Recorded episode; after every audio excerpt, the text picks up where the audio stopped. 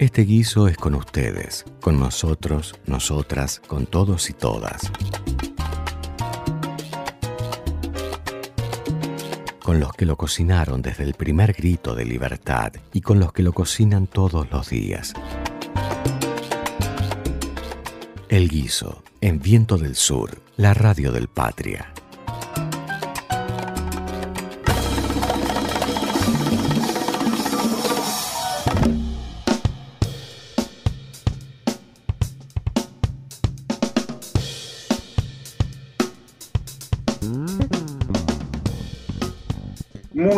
Buenas tardes, bienvenidos al Guiso por Viento del Sur, la radio del Patria. Como todos los miércoles estaremos haciéndole compañía desde las 18 hasta las 20 horas. Y como siempre también me acompañan Roy Villarroel y Florencia Gutiérrez. ¿Cómo les va, compañeros? ¿Cómo les va? ¿Qué tal, Flor, Leo? ¿Cómo andan? ¿Cómo están, querido Leo, querido Robis? Iba a arrancar con una frase tan polémica, tan polémica. bueno, a ver, a ver. perdón, acorde con tu atuendo, no quiero describir a los oyentes tu atuendo porque temo que ser, pero bueno. Estoy en bata, pero todo tiene una explicación. Sí. Todo, tiene una explicación, todo. A decir, estoy como todos los zapas, pero no, mejor no decimos nada. Bueno, bueno, bueno. Usted es peronista por casualidad, entonces ya sabemos. Claro, los peronistas sabemos de eso, ¿no? Hablando Así de eso, es. se generó con la frase Qué de la actual candidata, a la primera candidata diputada de la provincia de Buenos Aires del Frente de Todos, Victoria Tolosa Paz. Mira, yo me peleé estos días con, obviamente, con todos los salames del macrismo, pero además con algunos propios, porque eh, es- a mí yo celebro que, que lo que ha sucedido en el contexto, en el, en el lugar donde lo dijo, ¿no? Es una pavada, pero bueno, tiene que ver con lo ortivarse que hablamos la semana pasada, ¿viste? Ortivarse porque alguien dice que garcha. Es lamentable, pero bueno, en fin. Está en un tono extraño, ¿no? La ¿Cómo? campaña Sí, totalmente. de pandemia no hay, por lo menos de la oposición, no se escuchan muchas propuestas No, eh, interesantes que, que- que dejen tela, digamos, para, para el análisis. Y bueno, en ese marco levantaron varios medios como polémica esta frase de Zapaz, que nosotros acá, como dice Arreo, nos vamos a andar activando. Y aparte, marca la realidad de los peronistas y los peronistas. pero sí. Aparte en el Vos- contexto, ¿no? Contextualizar que está en un programa con Pedro Rosenblatt y Richie Musi, que son dos eh, comunicadores jóvenes, que, que- que tienen mucha llegada a un público joven, que tienen chistes siempre, es un tono relajado, bueno, es en ese marco. Pero además te digo, volviendo a retomar lo del ortivarse, no sé si vos viste las declaraciones de Abeluto, que dijo, yo no sé cómo le va a explicar a sus 16 nietos esa mujer. ¿Qué ¿Esa gente eran los modernos? O sea, estos eran los modernos y contemporáneos. Se asombra. Bueno, no tiene mucho que explicarle todo eso pasa a los nietos. 16 nietos no tiene más, parece que nada que explicar, está todo dicho. Pero es insólito. No, que- Sinceramente, sinceramente me parece que, que toda, todo sirve para una polémica porque obviamente no tienen propuestas, no tienen una agenda con la cual contribuir como oposición, entonces claramente, digamos, se van a tomar lo que pueden, en este caso fue esta, esta palabra, dicha en un contexto, como decía Florencia, este, completamente eh, relajado, sí, que, que se podía dar esa conversación y que no tiene nada de malo, digo, cosas que, bueno, suceden, suceden. Pero la verdad que la explotaron y la, y la amplificaron de una manera, ¿no? Bueno, más allá de que todos sabemos que es totalmente cierto, ¿no? Es decir, yo les digo algo en la facultad, cuando ya hace muchos años, Florencia, había facultades cuando yo era joven, ya existían, te puedo asegurar.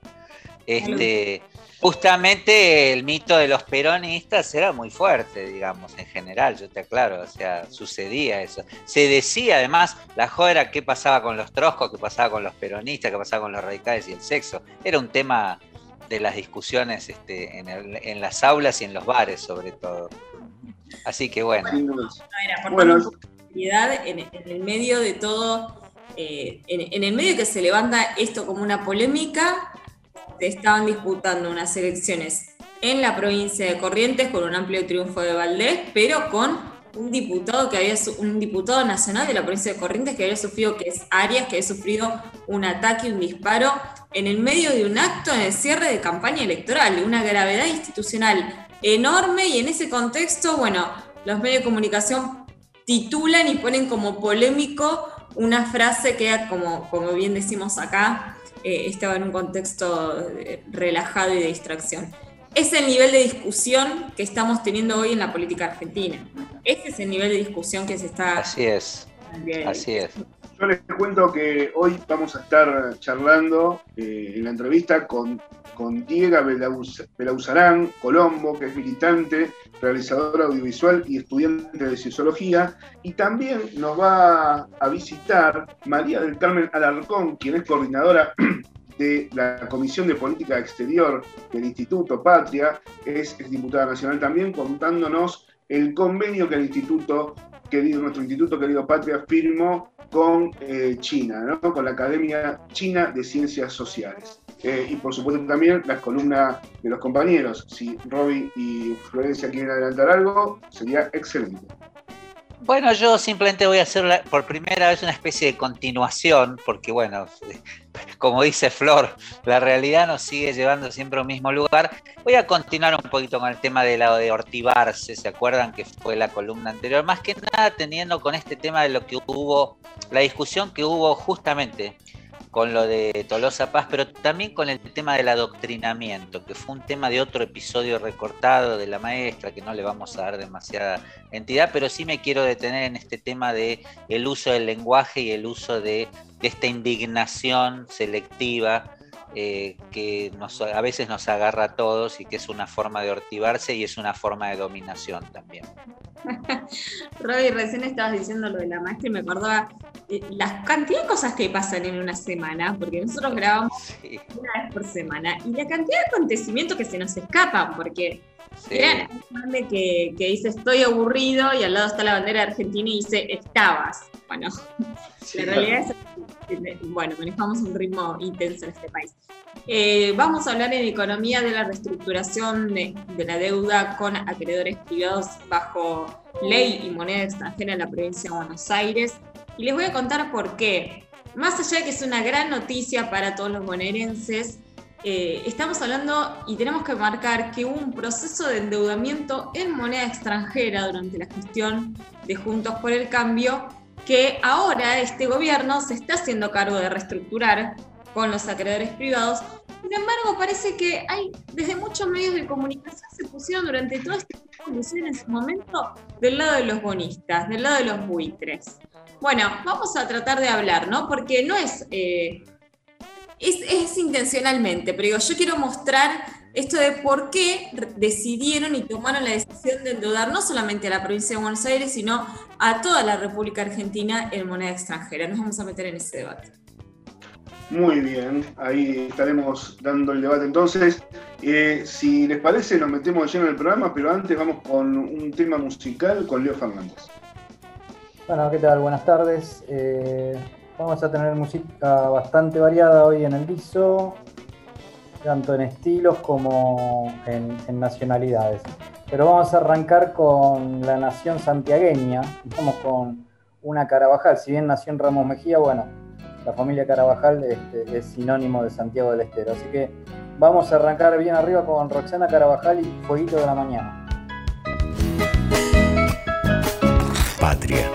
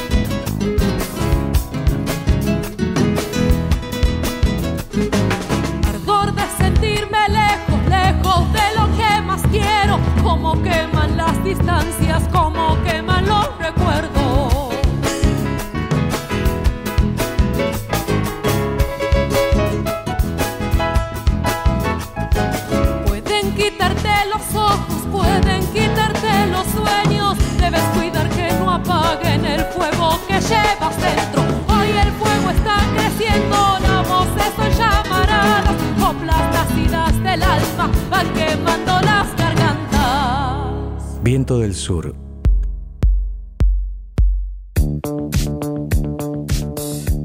Seguimos en el ISO hasta las 20 horas. Estamos Carmen Alarcón, que es coordinadora de la Comisión de Política Exterior de la exdiputada nacional y compañera que nos va a hablar sobre el convenio de cooperación con China. Muy buenas tardes, María del Carmen, ¿cómo estás?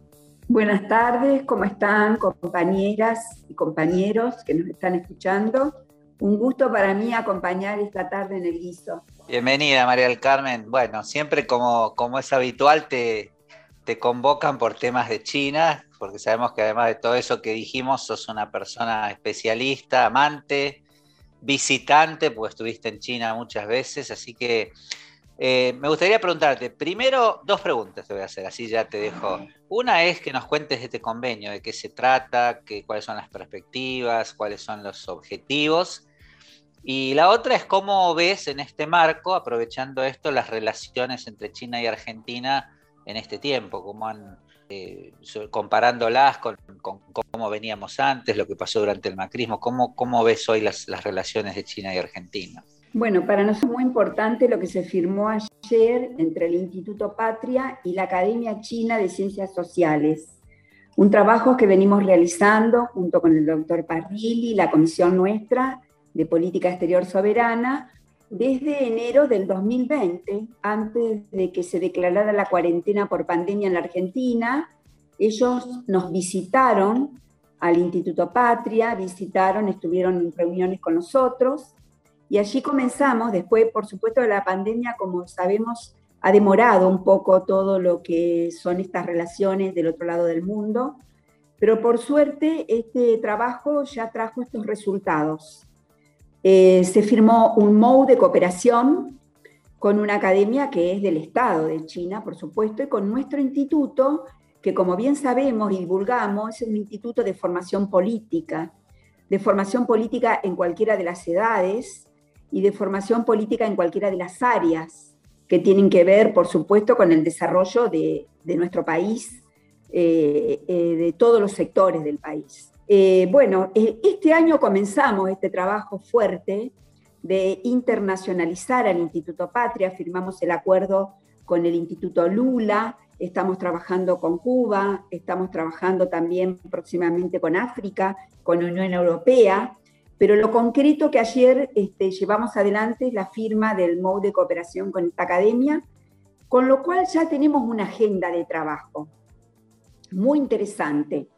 Primero, este, la Academia Nacional eh, de Ciencias eh, Sociales de China ha eh, hecho la traducción del libro de Cristina Fernández de Kirchner, en el cual la comisión ha tenido este trabajo de recopilar textualmente todos los discursos de la presidenta, actual vicepresidenta de la Nación, en todos los organismos internacionales, o sea, todos los discursos que ella fuertemente ante los organismos internacionales durante sus dos periodos de mandato como presidenta. Por supuesto, también un gran desarrollo de la Asociación Estratégica Integral que llevó adelante Cristina desde el 2014 con la República Popular de China y con Rusia. Eso está destacado en el libro. Esta academia hizo la traducción del libro. No la pudimos presentar en el año 2020 ni el 2021 por pandemia, pero estamos viendo eh, para el 2022 que Argentina y China van a cumplir los 50 años de relaciones diplomáticas. En el marco de la agenda del 2022, la Academia China de Ciencias Sociales va a incluir la presentación de este libro en chino de la compañera Cristina Fernández de Kirchner en Beijing. Estamos ansiosos con el doctor Parrilli y los miembros de la comisión de poder acompañarlos en Beijing a la presentación y a hacer un seminario de formación política en China. Así que eh, el MOU que firmamos ayer ya tiene agenda de trabajo, muy frondosa, muy interesante, y a pesar de la barrera del idioma, que también es todo un tema, eh, estamos avanzando. Muy bueno, ¿eh? buenísimo. Y, además, este, interesante que ya haya agenda, que ya podamos estar pensando en el trabajo para el próximo año, ¿no? Sin duda, la, noticia, como decir, eh, sí. del libro, perdón, María del Carmen, el libro de Cristina en China y en, China y el escrito en chino, ¿no? Este, la verdad que muy, muy aburrioso, muy lindo la noticia. Sí, vos sabés que es tan interesante el tema porque es un libro que no se va a comercializar en China. Como todos sabemos, en China este, el Estado es bien vertical, ¿no? Está bien conducido desde el Estado, todo lo que es la actividad este, que desarrolla las distintas áreas de gobierno, y el libro se va a distribuir en las universidades de China eh, para ser utilizado en las carreras afines a la formación política, o sea, ciencias sociales y ciencias políticas. A nosotros y en las bibliotecas, pero nos llena de orgullo que alumnos de esas carreras en China puedan usar, utilizar eh, el libro de los discursos de nuestra presidenta eh, para tener formación política. Es un orgullo impresionante. Tenemos que pensarlo también para nuestras universidades, ¿no? Estaría bueno. ¿Qué tal, Florencia? Sí, sí, sí, Florencia. La verdad que a veces tenemos esos éxitos internacionales y que la verdad que sí, es que es un material muy, muy, este, para nosotros muy utilizable, eh, es un dogma, es un material dogmático de las ciencias internacionales para los peronistas que sabemos que la política internacional es la que marca la política de, gobierno en un Estado, eh, así que lo tenemos muy claro y además Cristina ha desarrollado este, en ese nivel internacional una agenda eh, a veces, lo decimos con orgullo, ¿no? hasta revolucionaria cuando se trata del tema de la deuda externa, todo lo que fue la lucha este, con el pago de, los fondos buitres y la defensa de la soberanía en esos ámbitos. Eh, ¿Y cómo ves, te decía eh, María del Carmen, vos que estás tan cerca, digamos, de la relación, sobre todo la que no se ve, la cotidiana, con los embajadores, con, los, con el cuerpo diplomático, con funcionarios, bueno, en este caso con académicos, ¿Cómo ves eh, la relación hoy, hoy este, entre China y Argentina? ¿La ves, eh, ¿Cómo vino cambiando? ¿Te parece que se mantuvo en el tiempo? ¿Cuál es tu apreciación, digamos, de, si, fue acompañando los cambios que hubo en la Argentina? Bueno, indudablemente hablar hoy de China, que para mí es la primera economía del mundo, aunque los chinos todavía ni ellos se quieran reconocer, eh, es, este, es hablar de, lo que está pasando eh, en la geopolítica global, porque indudablemente marca eh, la alianza también de China con Rusia, vos sabés que abarca eh, estos dos ejes frondosos, como el euroasiático formado en ese lado del mundo y nuestro eje norte, que este, histórico, eje que acapara, digamos, la potencia este, americana de Estados Unidos. Eh, en ese marco nosotros, y aparte pandemia de por medio, es otro análisis también interesante para hacer, eh, nosotros creemos que nuestro, nuestro gobierno ha tenido eh, una diferenciación, digamos, a los cuatro años del gobierno, este, gracias a, Dios que se fue, porque indudablemente el gobierno de Macri no es que no tenía política este, internacional eh, marcada para desarrollar. No, no, no. Yo creo que no es así.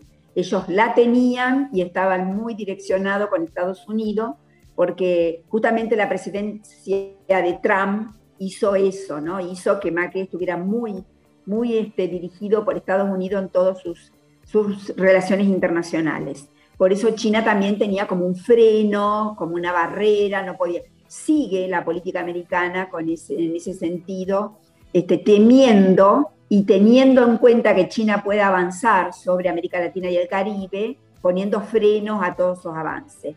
En ese sentido, creo que nuestro gobierno, por supuesto, ha tenido este, una mirada muy diferente, porque también los proyectos son diferentes, obvio.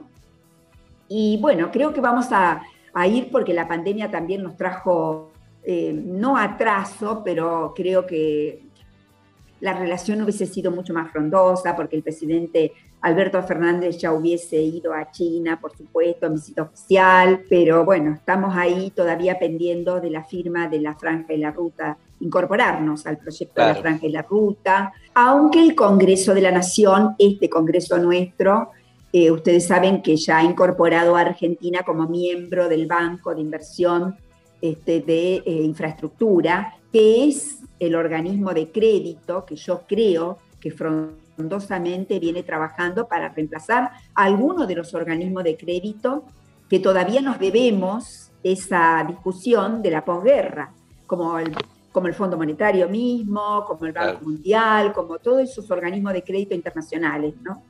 Carmen, ahí, nos quedó algo que por ahí nos corresponde preguntar, porque en el caso mío tampoco lo sabía. La franja y la ruta, hablaste. ¿De qué se trata? La Franja y la Ruta de la Seda es un proyecto global que lanzó el presidente Xi Jinping en el año 2013, eh, recién llegado, digamos, a la presidencia de la República Popular de China.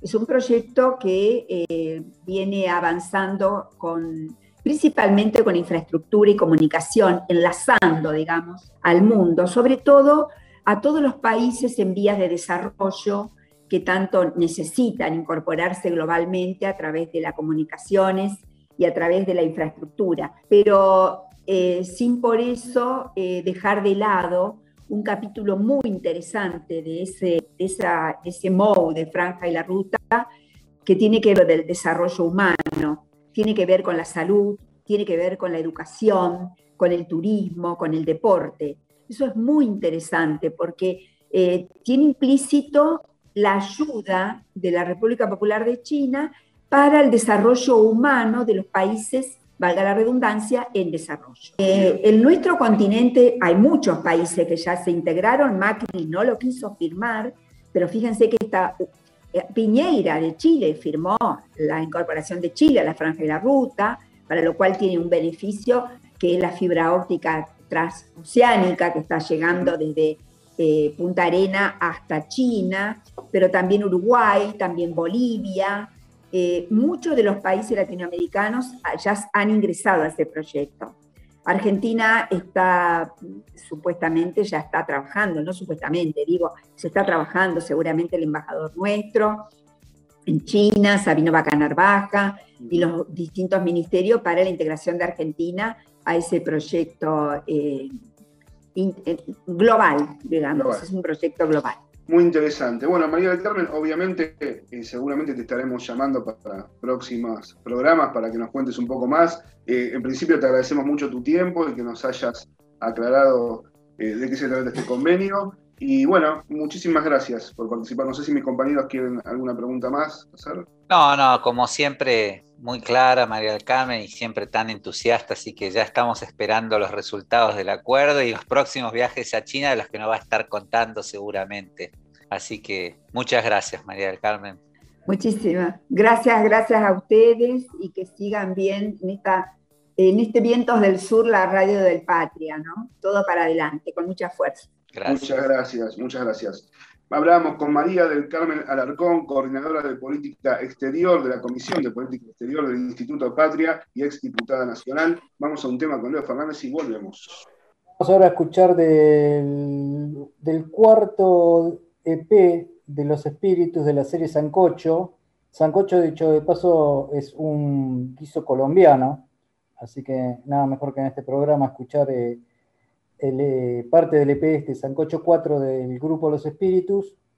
Eh, vamos a escuchar un tema que hacen junto a Carca, actual guitarrista de Babasónicos y bueno, artista también solista. Vamos entonces a escuchar a Los Espíritus con su tema Mugre.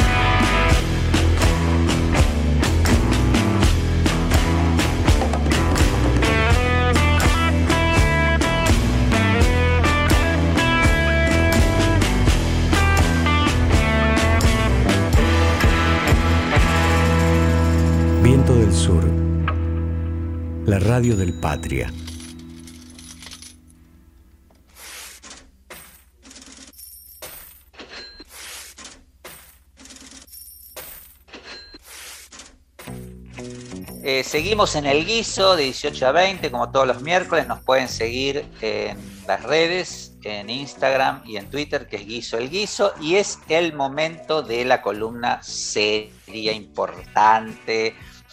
Nada, que siempre se enseña. La columna de nuestra economista preferida, que es Florencia Gutiérrez. Bueno, gracias, gracias Roby por la presentación. Vamos a hablar de un logro, de un enorme logro de la provincia de Buenos Aires, que su ministro de Hacienda y Finanzas, Pablo López, junto también al gobernador, claro, Axel Kicillof, lograron tener una enorme adhesión al canje de deuda en moneda extranjera por el 98% de aceptación de los acreedores privados. Después de tantas cosas que se dijeron, eh, se llegó a decir que Axel estaba siendo muy duro con los acreedores privados, se llegó a decir que la provincia de Buenos Aires iba a ingresar en default, eh, en fin, se han dicho muchas cosas que eh, no eran ciertas, siempre hubo un diálogo entre la provincia de Buenos Aires y los acreedores privados, porque lo que se buscaba era solucionar un problema que es el problema de la enorme deuda en dólares que dejó la gestión de Juntos por el Cambio, no solamente a nivel nacional, que el año pasado el ministro de Economía logró reestructurar con acreedores privados, sino todas las provincias. Por eso me interesaba poder contarle un poco qué es lo que pasó en ese periodo de cuatro años de Juntos por el Cambio, eh, entre el año 2016 y el 2018, principalmente, todas las provincias sufrieron un enorme proceso de endeudamiento externo. Se llegó a emitir deuda en el total de las provincias por 12.300 millones de dólares. ¿Y cuál era el sentido de esto? El gobierno nacional en su momento, en vez de dar algún tipo de ayuda o transferencia a las provincias, le decían, bueno, emitan bonos, endeudense, pidan al exterior a tasas bajas, el dólar hasta el 2018 más o menos estaba estable, ¿sí? Con eso nos financiamos, hacemos que ingresen dólares al país. Esta es la política que se alentaba desde el gobierno anterior hasta el año 2018, porque creen que había confianza en su modelo económico, ¿no? Claro, sí, sí. Creían que tenían control sobre el tipo de cambio, creían que no había riesgo cambiario, nos tienen confianza, los mercados a nosotros nos tienen confianza. Bueno, en Argentina siempre hay riesgo cambiario, pero bueno, parece que hay, algunos libros de economía que... Ellos se, ellos se creyeron sus propios, sus propios este, versos, es increíble, ¿no? Sí, se comieron también sus propios fantasmas. Bueno, ¿qué pasó en el año 2018? Se cerró el grifo de la deuda externa, no nos pudimos, eh, Argentina no pudo endeudarse más con el mercado, sufrimos una devaluación muy fuerte en el año 2018 y claro, imaginen todas las provincias que tenían deuda en dólares, quedaron en una situación financiera sumamente delicada porque habían tomado deudas muy por encima de su, capacidad de repago. Bueno, la realidad es que el proceso de endeudamiento del PRO representó el ciclo de endeudamiento o uno de los ciclos de endeudamiento más grandes que tuvo la República Argentina en su historia. Miren que tuvimos nosotros muchos ciclos de endeudamiento, ¿eh? pero ellos no pudieron pagarle a los mercados recurrieron al Fondo Monetario Internacional, se fugaron la guita del Fondo Monetario Internacional, terminaron un default técnico y terminaron defaulteando deuda en pesos.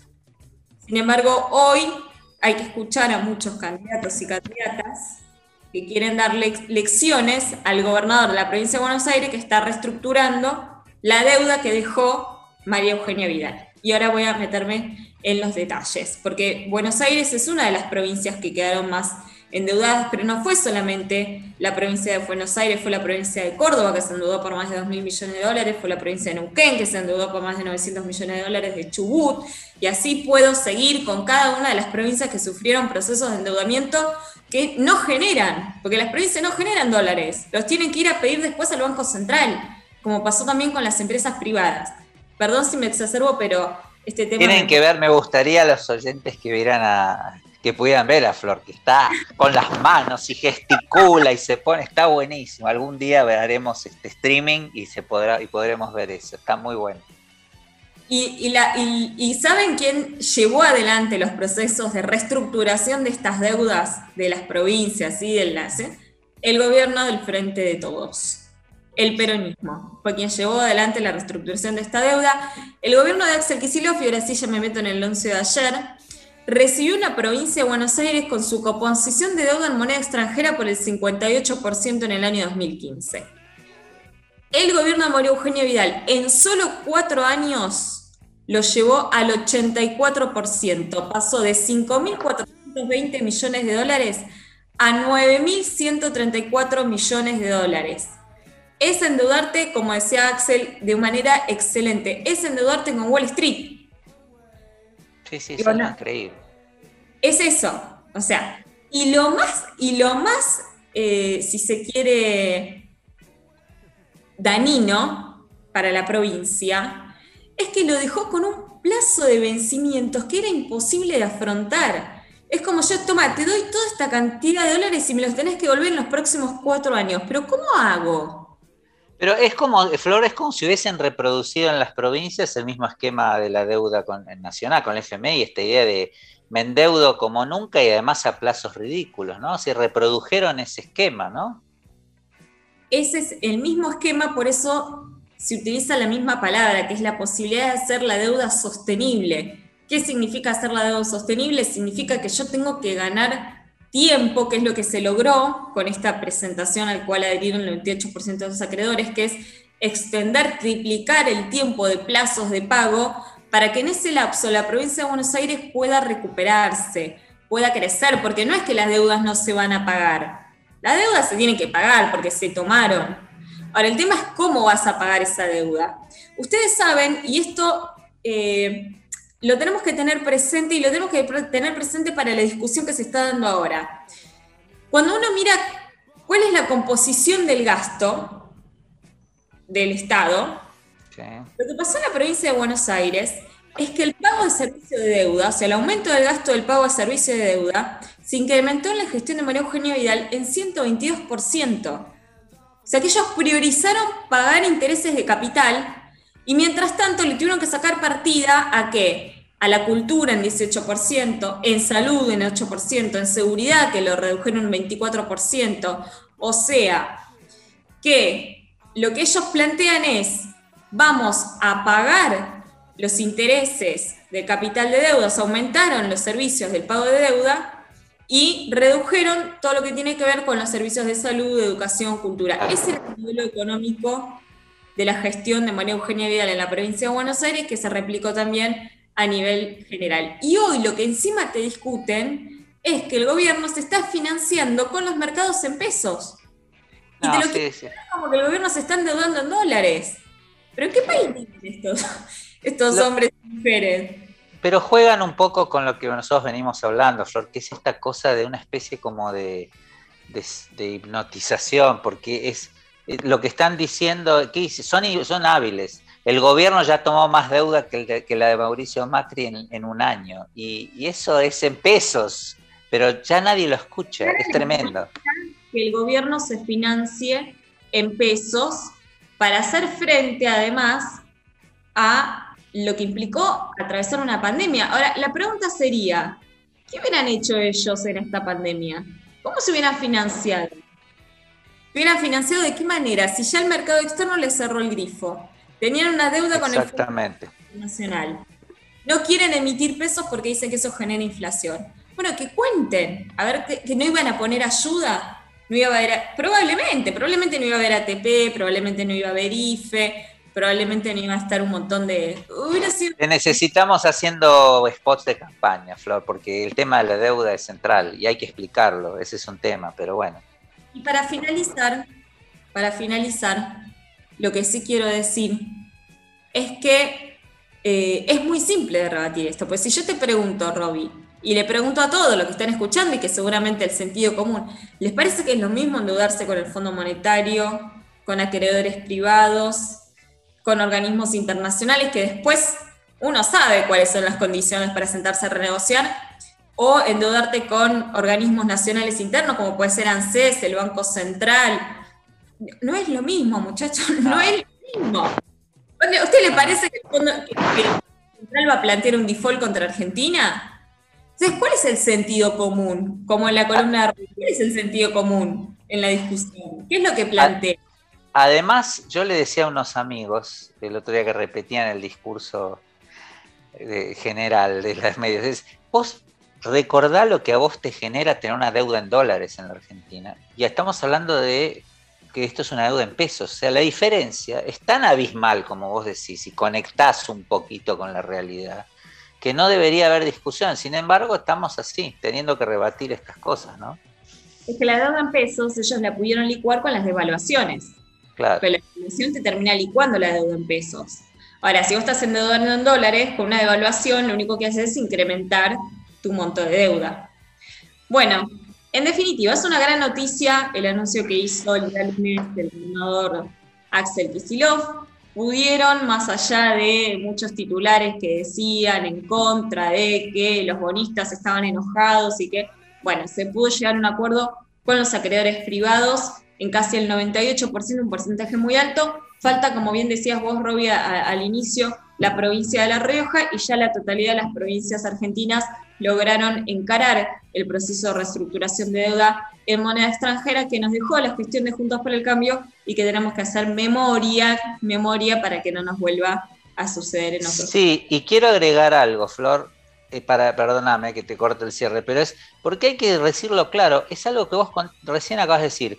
Cuando hay un gobierno nacional que el planteo es endeudarse en dólares, no importa las tasas, no importa que sea, las provincias siguen casi al mismo patrón. Cuando viene un gobierno que dice hay que endeudarse en pesos para utilizarlo para infraestructura, pero además hay que reestructurar las deudas y se pone a negociar valiente y soberanamente con la gente que, con el Fondo Monetario y con los acreedores, las provincias empiezan tan, porque este es un país que trabaja mucho, es federal, pero lo que pasa eh, en Buenos Aires, en el gobierno central es importante, terminan alineándose y eso demuestra la diferencia de una política, la política del peronismo que termina arreglando estos desastres que nos dejan siempre los gobiernos liberales. Así es, Roby, así que eh, bueno, creo que es una buena noticia en esta campaña donde yo digo siempre se les coló, digo yo, el tema de la deuda que no se les coló, porque todo arrancó con Macri presentando un gráfico de deuda en el programa de Majul, ¿no? Dice, maravilla, salí de ahí, metete en otro debate. No, se tuvieron que meter en el debate de la deuda, pero bueno, más allá de eso, que siempre me causa mucha gracia, eh, hoy estamos con esta buena noticia en la provincia de Buenos Aires. Bueno, y vamos ahora con Leo Fernández entonces. Dale, Leo, es tu turno. Bueno, gracias Roby. Vamos a escuchar una banda de hard rock de los 80 formada por Leonor Marchesi eh, a principios de los 80. La banda es Púrpura, editaron dos discos. Eh, Leonor se fue a principios de los 90, se radicó en España, donde sigue su carrera como, como música. Vamos a escuchar el tema Camino a la Capital del grupo Púrpura de su segundo álbum Púrpura 2 del año 84.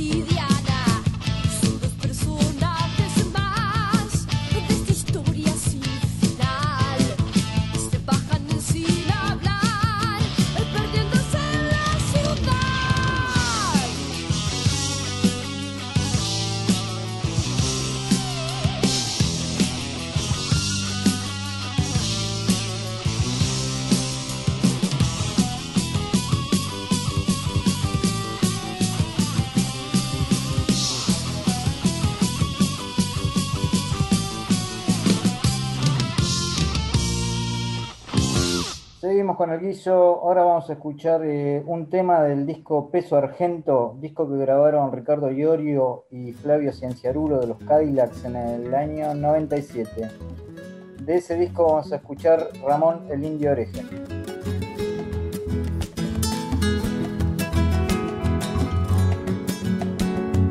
Patria.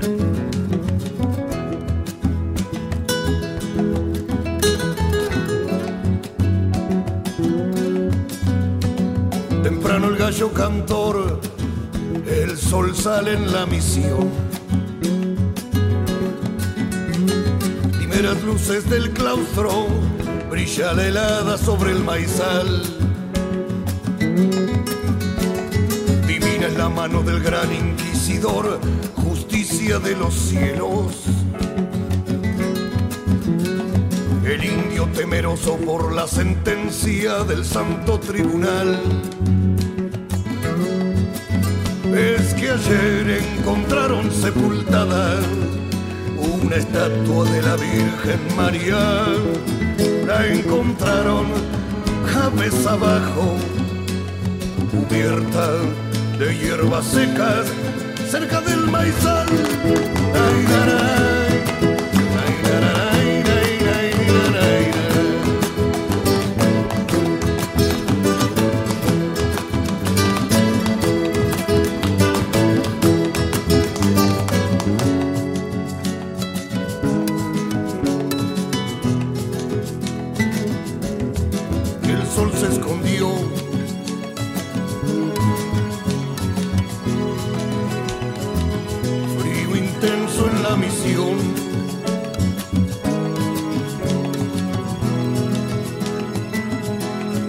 Silencio sepulcral.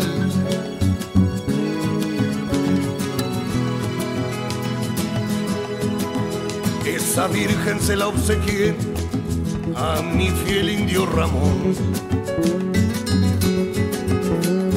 Dijo con voz entrecortada el monje al santo tribunal. Ramón es buen cristiano y trabajador, sangran sus manos siempre en la siembra. No puedo creer aún lo que pasó, Dios por él pido clemencia. Bien se ve aquí la mano del diablo. Dijo con firmeza el santo juez, con el indio hereje a la hoguera, a cumplir el castigo del fuego. No habrá piedad, no habrá piedad.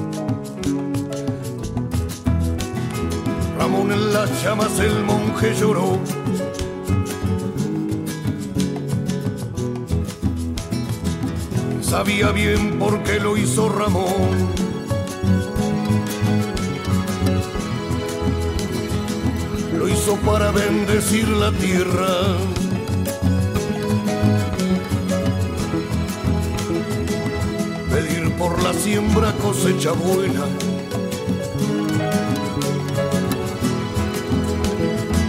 Las hierbas secas serán para protegerla.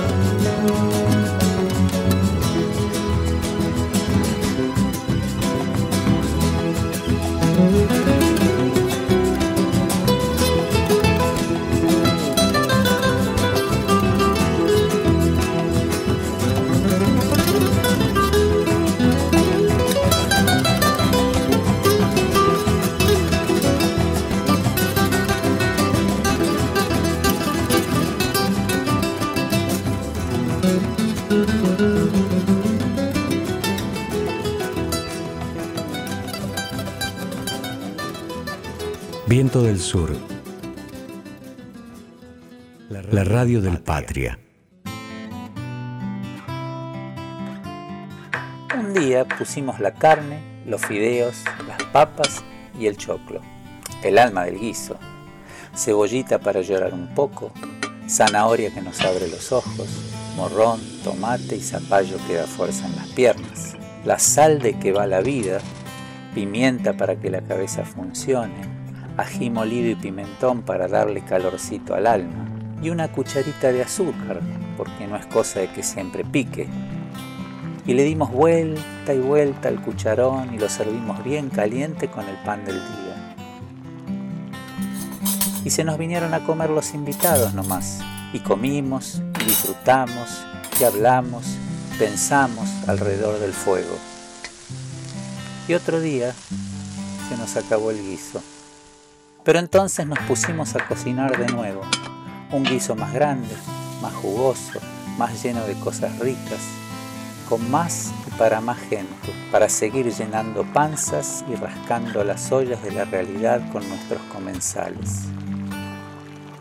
Y el alma siempre calentita para soñar futuros y las manos listas para seguir cocinando, con todos y todas, ese guiso grande que es la patria.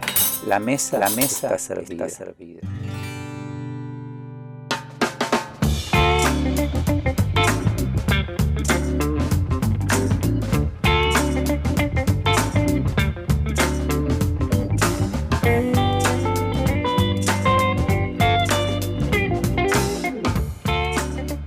Seguimos en vivo hasta las 20 horas en el ISO. Y bueno, es el momento de la entrevista, como, les habíamos contado. Eh, para ello estamos con Diego Vera Usarán Colombo, militante, realizador audiovisual y estudiante de sociología. Es integrante también del espacio Les Jóvenes.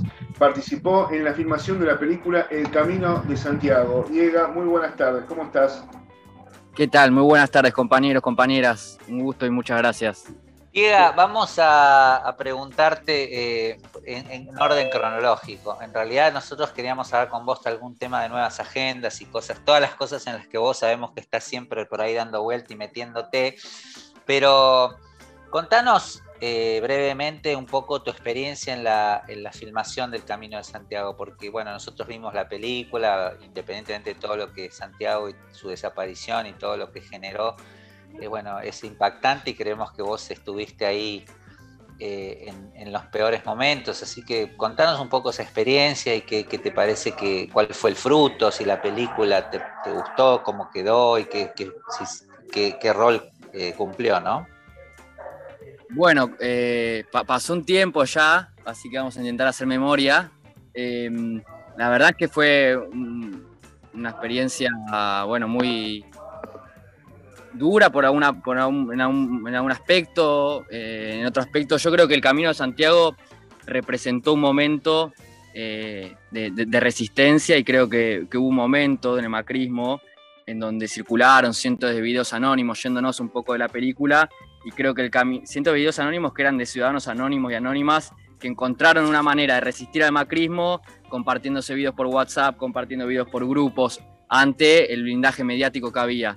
Y creo que el Camino de Santiago, si lo podemos resumir de alguna manera, una síntesis de ese proceso ciudadano, eh, en donde, bueno, con un equipo más grande y con Tristán a la cabeza y con el, con el gran topo de voto a la cabeza, eh, nos lanzamos a, contar esa historia que estaba invisibilizada y creo que contribuyó, sirvió para, para, básicamente poder eh, empezar a, a, hacerle un jaque o a fragmentar ese blindaje mediático que tenía el macrismo creo que, ese primer momento de resistencia ciudadana que, después eh, eh, que, después vino ya ahora la memoria me falla un poco no sé si el 2 por 1 fue antes o fue no fue fue antes. Eh, nada creo que, básicamente eso fue un, fue, un puntapié para, para, empezar a terminar con el blindaje mediático y bueno y para para, para eh, desandar una historia que, hasta el día de hoy no tiene, no tiene un final, ¿no? No tiene justicia. No, perdón, ¿eh? no, no sé si querías ir con el tema, Robin. Te, presentó Leo al inicio de esta entrevista como integrante del espacio de Les Jóvenes. ¿Querés contar de qué se trata este espacio del cual formas parte? Bueno, mira, eh, para eso vine un poco más preparado, porque el, camino de Santiago, viste, pasó tanto tiempo que, pero sí creo que eso, hubo un momento de, resistencia al macrismo que fueron videitos, recuerdo mucho ese momento, circulaban muchos videos eh, en, ese momento del macrismo y creo que el camino de Santiago sintetiza ese proceso. Yo un poco lo que había pensado era, Les Jóvenes es un espacio que se forma en el 2019, eh, con, una primera consigna bien clara que era queremos un futuro y no se banca más. Eh, y, es un espacio que lo pensamos desde jóvenes para jóvenes, porque un poco lo que veíamos en, la política, en las organizaciones políticas, es que eh, muchas veces eh, no, está el espacio dado para los jóvenes. y un poco lo que yo veo hoy en día, y es a lo que, a lo que me quería referir quizás, porque está muy en boga ¿no? el tema de la juventud, qué pasa con el voto joven, hay muchos que dicen que, la juventud se está yendo para la derecha, lo cual eh, me parece que la misma falacia eh, de, las tantas falacias que estamos viviendo en esta realidad, donde una agenda mediática derecha se impone y, no nos deja ver la realidad, me parece que, tiene que ver con algo mucho más material.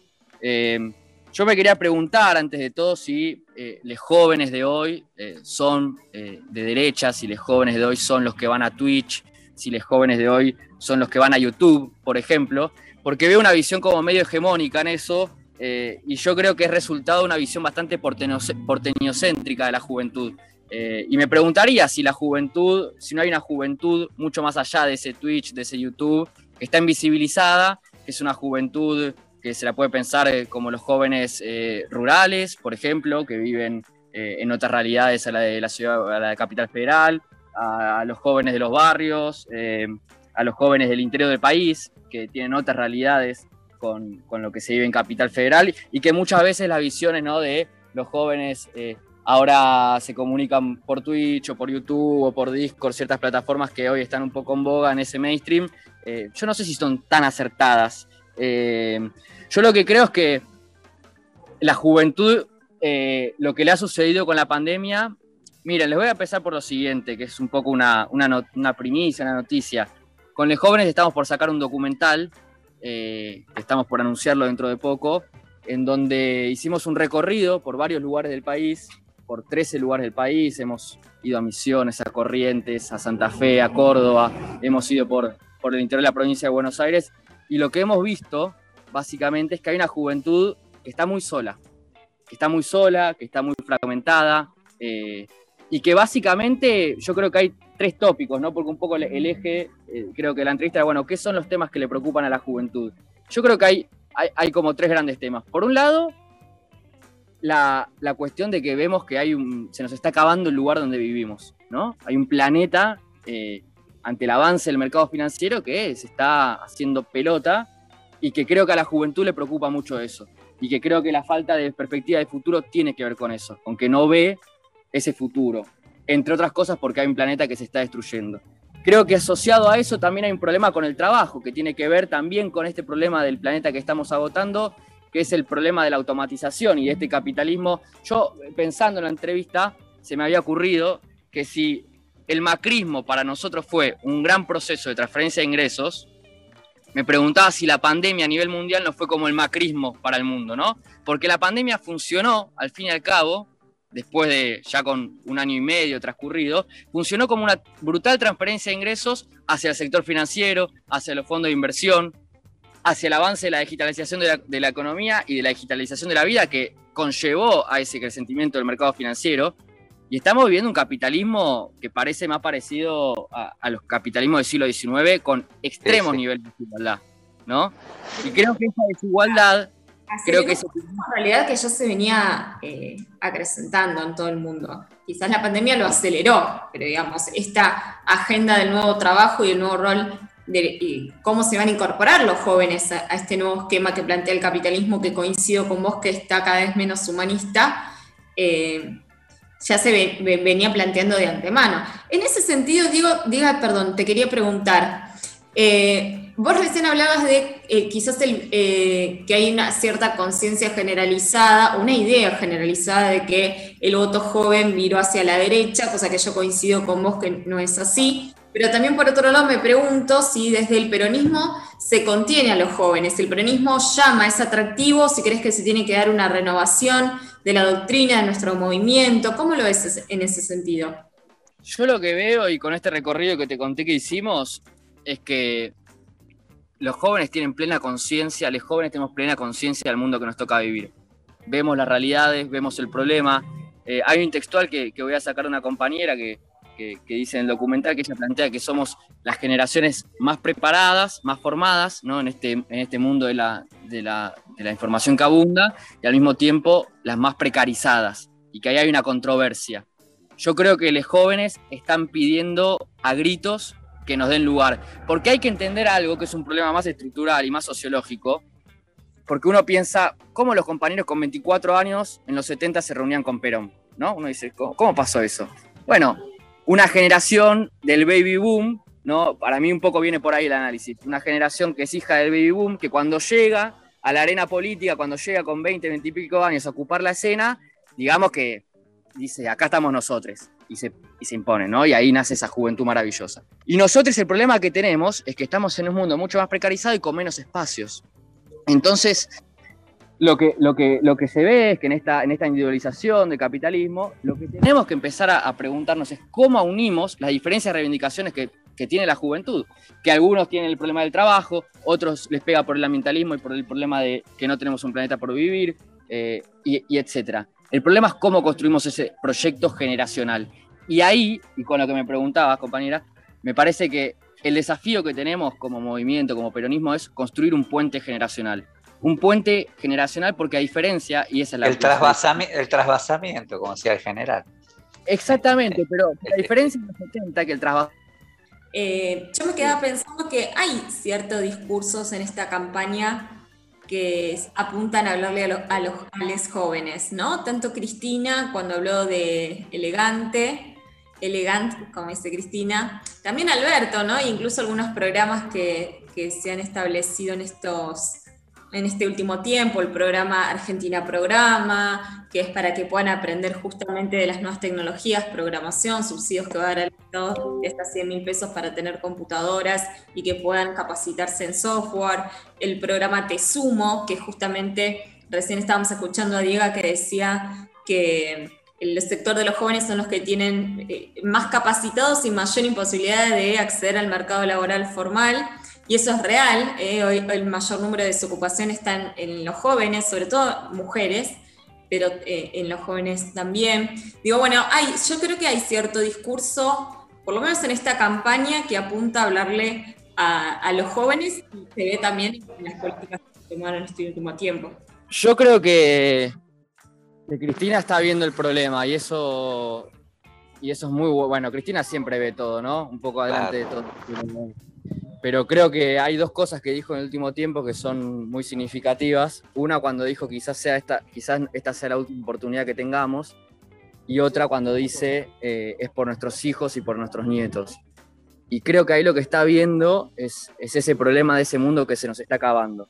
Eh, y que ese mundo que se nos está acabando no tiene, esa tiene que ver ni más, ni más ni menos que con, que con la desigualdad, digo, con una desigualdad extrema, con un, con un mercado financiero que avanza sobre la naturaleza, que avanza sobre la vida, que avanza sobre el goce, que, plantea una automatización que, también hay que preguntarse qué cultura... Es un sistema que está encontrando sus grietas, que no está funcionando. ¿Cómo, cómo? ¿Es un mundo que se está acabando o es un sistema que empieza a encontrar sus límites para incorporar cada vez más gente y sobre todo a los jóvenes a un mercado laboral o, a, tener una, vida más humanista, más del desarrollo social. Y es que parecería ser que el, capitalismo avanza igual y que, que está, se plantea desaparecerse a la clase media si quiere. Y que, que, que bueno, y que todos laburemos precarizados y que a mí me parece que, que el problema que vemos los jóvenes es que, digamos, cuando decimos, yo creo que que para unir un poco todas estas cosas que, nos están pasando eh, como generación y que estamos disgregados y por eso la necesidad de construir un proyecto generacional, porque me parece que lo que hay que entender en esta soledad que les contaba que veíamos que tienen los jóvenes es que los jóvenes también sienten que estamos en un, en un mundo muy adultocéntrico, donde no es que los grandes no nos ponen la oreja, pero que nos ponen la oreja no como a nosotros, que no nos, que no nos están entendiendo.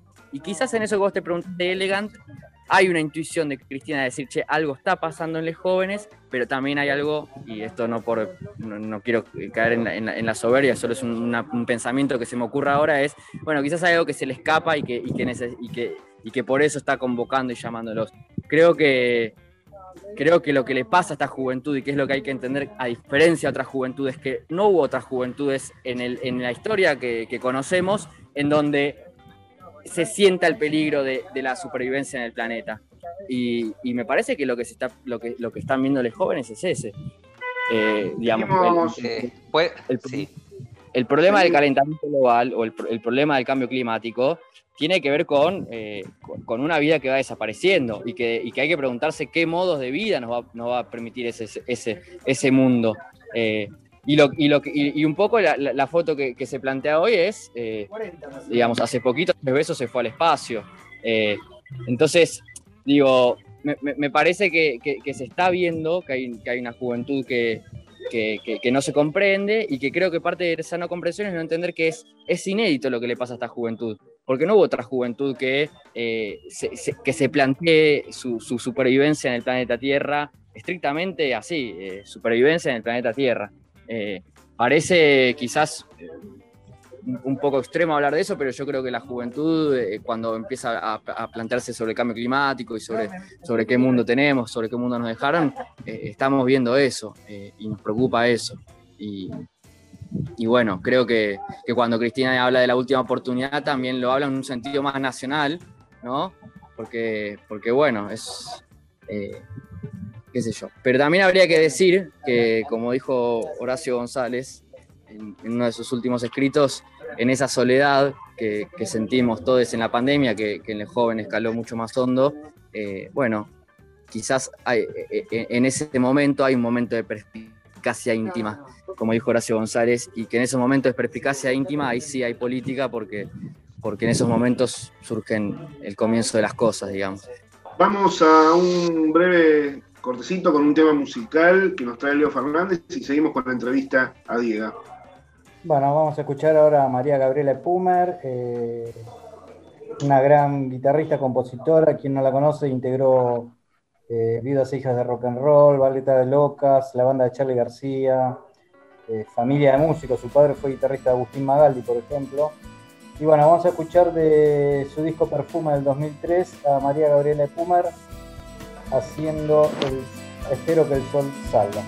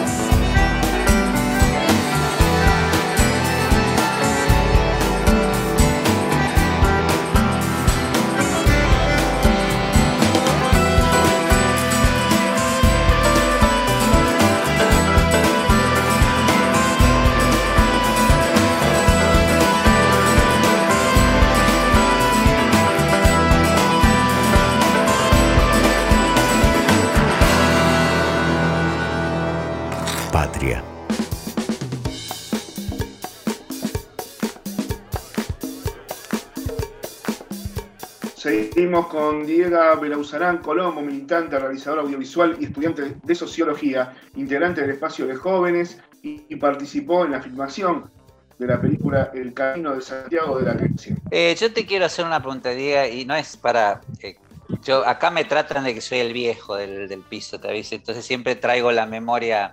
Vos diste en la tecla en algo que me parece importante, que era el tema de la generación que hablaba con Perón eh, yo igual ahí me permitiría corregir, no es el mismo caso, pero la generación a la que yo pertenecía, teníamos el peligro de la, desaparición del mundo por holocausto nuclear permanentemente, existía eso, incluso en los jóvenes argentinos.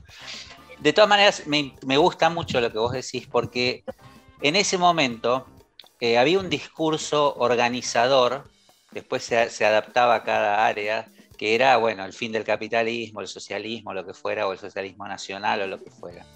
Y vos también hablas de la fragmentación. Entonces yo te pregunto, ¿vos crees que todos esos pedazos que vos estás diciendo y todas esas preocupaciones hoy vitales que tienen y políticas que tienen los jóvenes, eh, eh, se están, vos crees que existir existe, pero se está trabajando en la o vos lo ves la posibilidad de conectarlos en un discurso y en un relato y en un y en una utopía, digamos, contenedora hacia la posibilidad del futuro y, las organizaciones sociales y peronistas eh, están trabajando de abajo hacia arriba, sobre todo, más allá de que Cristina, obvio que lo vio y entiende que algo pasa. Le pasó algo parecido con el feminismo también, ¿no?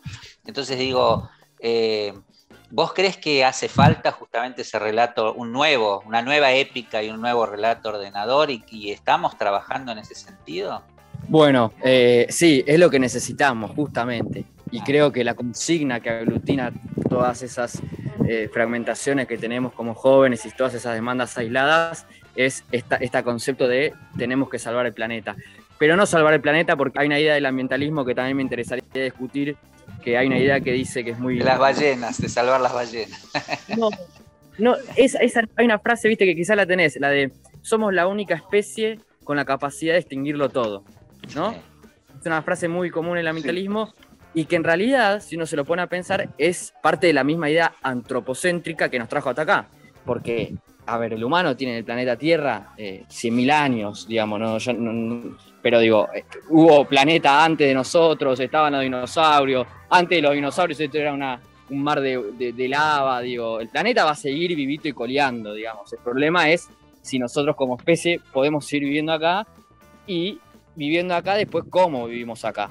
Porque lo que plantea la automatización, lo que plantea este, este, este capitalismo financiero, que es unívoco, ¿no? Que es la idea, es como también la idea del algoritmo y que también habría que, habría que preguntarse ahí cosas sobre el algoritmo. Eh, y, creo que con la pandemia también hay un, un, por lo menos un emergente de, che, ¿qué onda con la tecnología? ¿no? Porque es como que siempre desde que apareció este, este nuevo boom tecnológico, todos y todas creemos que, está buenísimo y que está... Pero me parece que hay que empezar a, plantearse un discurso crítico, porque yo me pregunto, por ejemplo, cuando Facebook te dice tu recuerdo, dice, mira, hace dos años estabas allá, hace tres años estabas acá, yo me pregunto en diez años, ¿quién va a recordar por nosotros y por nosotras? ¿Vamos a ser nosotros o va a ser Facebook? es, un, es un capítulo de Black Mirror eso. Bueno, cuando vos me preguntás eh, si, estamos, si tenemos, si podemos construir eh, eh, ese relato, yo creo que tiene que ver con, con eso, con salvar el planeta en una cuestión épica, porque como te decía antes, creo que la diferencia y lo que no se entiende de esta juventud es que porque vos me planteás, bueno, nuestra juventud sí, también estaba el, miedo del estallido atómico, ¿no? De, un boom por los aires, de que se apriete el famoso botón rojo y de que es el misil y que empiece la Tercera Guerra Mundial y que, bueno, creo que, que, es otro miedo. Creo que el miedo que, más que el miedo, la realidad que es más esencial. Sí, sí, sí, Tiene que ver con la vida. A ver, tiene, perdón, Diego, te interrumpo un minuto. Creo que son dos cosas que van a lo mismo, que es la autodestrucción, pero por dos caminos distintos, ¿no? Uno era la cuestión bélica, el enfrentamiento armado, y esta tiene que ver más con la evolución como sociedades, ¿no? Hacia dónde vamos, hacia dónde queremos explotar el planeta de tal manera que, que, ahorcarlo, ¿no? Eh, me da esa, impresión, que son, van por dos canales distintos. Sí, sí. Te puedo, sí. te puedo hacer una pregunta que por ahí es incómoda. Eh, y, y es, tiene que ver con mis prejuicios de clase por ahí también. En la agenda ambientalista, es de eh, digamos, ¿es, es transversal? Mi pregunta es, ¿es una agenda que la podemos trabajar con todos los sectores o es una agenda eh, de clase media? Te lo digo, disculpa, no lo tomes a mal. ¿eh? No, no, lo entiendo perfectamente. Por eso a mí, más que hablar de- del, del problema del cambio climático, me parece que hay que poner el eje en la desigualdad. Porque Ajá. me parece que lo que estamos viviendo es el capitalismo más desigual del que tengamos memoria. eh, y, que, y que así como, como les dije antes, que para nosotros el macrismo fue una, una brutal transferencia de ingresos a los, a los sectores de la economía concentrado, la pandemia funcionó de esa misma manera a nivel mundial. eh, y que el problema, de hecho, del cambio climático tiene que ver con la desigualdad, porque estamos destruyendo el planeta porque, porque el capitalismo avanza y porque el capitalismo necesita avanzar sobre la naturaleza eh, para seguir eh, acumulando, digamos. Entonces, parece que el eje transversal que nos puede unir y que pueda unir eh, al joven ambientalista con el joven que le preocupa el trabajo, o mejor dicho, esto que les planteaba antes de construir ese puente generacional, que la necesidad de Claro. construir ese puente generacional eh, eh, se diferencia con otros trabajamientos generacionales con ese, con que nosotros llegamos a la escena, a la escena pública, digamos, salimos de los 18 años y nos encontramos con que somos menos. Esto digo, esto lo digo estructuralmente porque cuando uno se compara, no por compararse, sino para entender, porque uno dice, bueno, pero nosotros los, te dice un compañero más grande, nosotros en los 70, viste, llegamos y, y- y no- y nos impusimos. o, eh, bueno, los mundos eran distintos. Nosotros llevamos un mundo más precarizado, con menos posibilidades, eh, donde, donde no es que somos, somos una masa de jóvenes que irrumpimos casi por prepotencia, eh, sino que ese puente generacional que planteamos es la necesidad de, che, muchachos, se nos acaba el mundo, a todos. Y creo que Cristina, cuando habla de los hijos y los nietos, lo ve en ese sentido. Ve en ese sentido de que hay que construir algo en ese lazo. Eh, y creo que el relato que nos puede unir tiene que ver con eh, salvar el planeta. ¿Salvar el planeta de qué? De las corporaciones, eh, digamos, de lo- del mercado financiero, de los fondos de inversión, de los fondos de inversión que recordemos, BlackRock y Vanguard hoy en día, son los mayores inversores institucionales de las principales fábricas de armamento militar, de las principales corporaciones tecnológicas. Es decir, eh, ha- hay un mercado financiero que está dominando el mundo. Hay un libro que, con el que apareció Cristina, también en, cuando tenía la charla con, con Lula, que se llama Fragmentar el futuro de Shuk Hui, y un poco creo que eh, ha- habla de eso, ¿no? Hay una univocidad que nos plantea el algoritmo, hay una univocidad que nos plantea el mercado financiero, que parece ser la destrucción de- del planeta, a- digamos, que el capitalismo avance por, digamos, por encima de todo. Bueno, nosotros a eso tenemos que decirle, no, hay otra forma posible, podemos hacer algo distinto. Y tenemos que recuperar eh, y tenemos que fragmentar ese futuro que parece unívoco. Eh, y creo que la consigna tiene que ver con esa, con salvar el planeta, con construir ese puente generacional y con, y con animarnos, con animarnos a, a- Construir a- a- puentes a pensar que se puede construir otro sistema, otro, ot- otro mundo, otra vida. Diga, vos hablas de construir un puente generacional del cual coincido. Yo lo que pensaba, quizás yo tengo 28 años, ya no, no estoy en el grupo de les jóvenes. Sí, Pasó, eh, generación tuvo una incursión política muy fuerte durante el gobierno de Néstor y el gobierno de Cristina Fernández de Kirchner. Digo, ¿vos crees que hay una, hoy en día, digamos, el que puede, quienes pueden traer estas discusiones que vos bien estás nombrando y que yo coincido y que coincido en la agenda ambiental, aunque quizás Robbie eh, en, en ese punto siempre nos gusta discutir un poco, creo que quienes levantan esas banderas, y se vio mucho en el movimiento feminista, porque en el movimiento feminista en la gran mayoría eran mujeres que llevaron adelante las banderas, ¿crees que eh, esto tiene, se construye, falta organización entre los jóvenes porque falta un acercamiento a la política que quizás los que éramos jóvenes en la época de Néstor y Cristina ya estamos más grandes y que les falta reconstruir nuevamente esa organización de abajo entre los jóvenes? Porque hoy en día, digo, hay participación. Está, por ejemplo, Ofelia Fernández, que es un poco la voz de los, de, los jóvenes eh, Congreso, pero digo, falta más, ¿no? Falta más organización de abajo.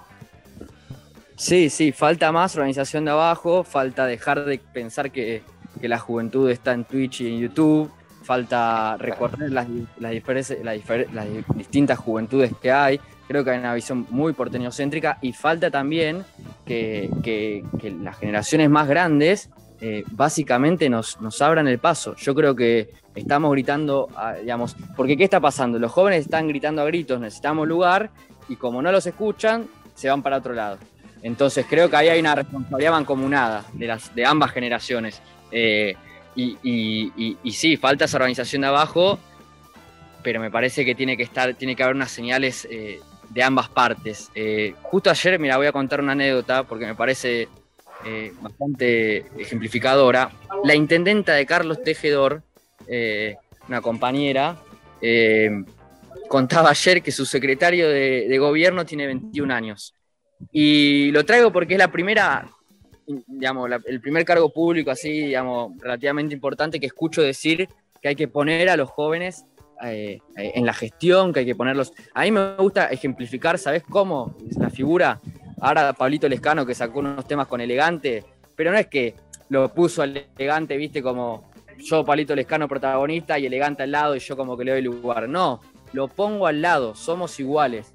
¿Entendés? O sea, no, no necesitamos jóvenes que ocupen quinto lugar en las listas, necesitamos jóvenes adelante haciéndose cargo de la patria porque queremos estar, porque queremos participar, porque tenemos la capacidad, tenemos la fuerza, tenemos las ideas y porque se nos está yendo la vida.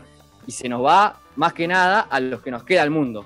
Pero también se, le- les va a- se nos va a todos. Entonces, creo que ese es el eje, ese es el eje transversal. Nos tenemos que convencer de eso. Esto a mí me gusta eh, explicarlo como la escena de Nemo, de Buscando a Nemo, después de que el padre lo va a buscar a Nemo por todo el océano, lo rescata de la pecera, y cuando se van y están volviendo a su hogar, los agarra una red. El otro día se me ocurría, quizás esa red es como una especie de, de- de- de internet, ¿viste? Estamos todos ahí. ¿Y qué hacían los peces? Iban todos para cualquier lado. Estaban pu- a punto de ser agarrados por el barco, ¿no? Para, para matar a los Sí, peces. Y Nemo, que es un pibe, un pibito, le dice, vayan todos para abajo, vayan todos para abajo. Sí, sí, Y los rompe la red. y rompen la red, exactamente. Creo que tenemos que, que fuera de joda, dejar de, dejar de mirar Sí. eh, eh, lo, lo que nos distrae. Y, y tenemos que convencernos de que la fuerza está en otro lado. Eh, Y tenemos, parece- que, y tenemos que lograr que haya menos Doris, porque hay muchos Doris, ¿viste? Que se, tienen la memoria corta. Bien, Bueno. bueno. Sí, Eh, una última nada, pregunta. ¿Puedo hacer una pregunta, Leo?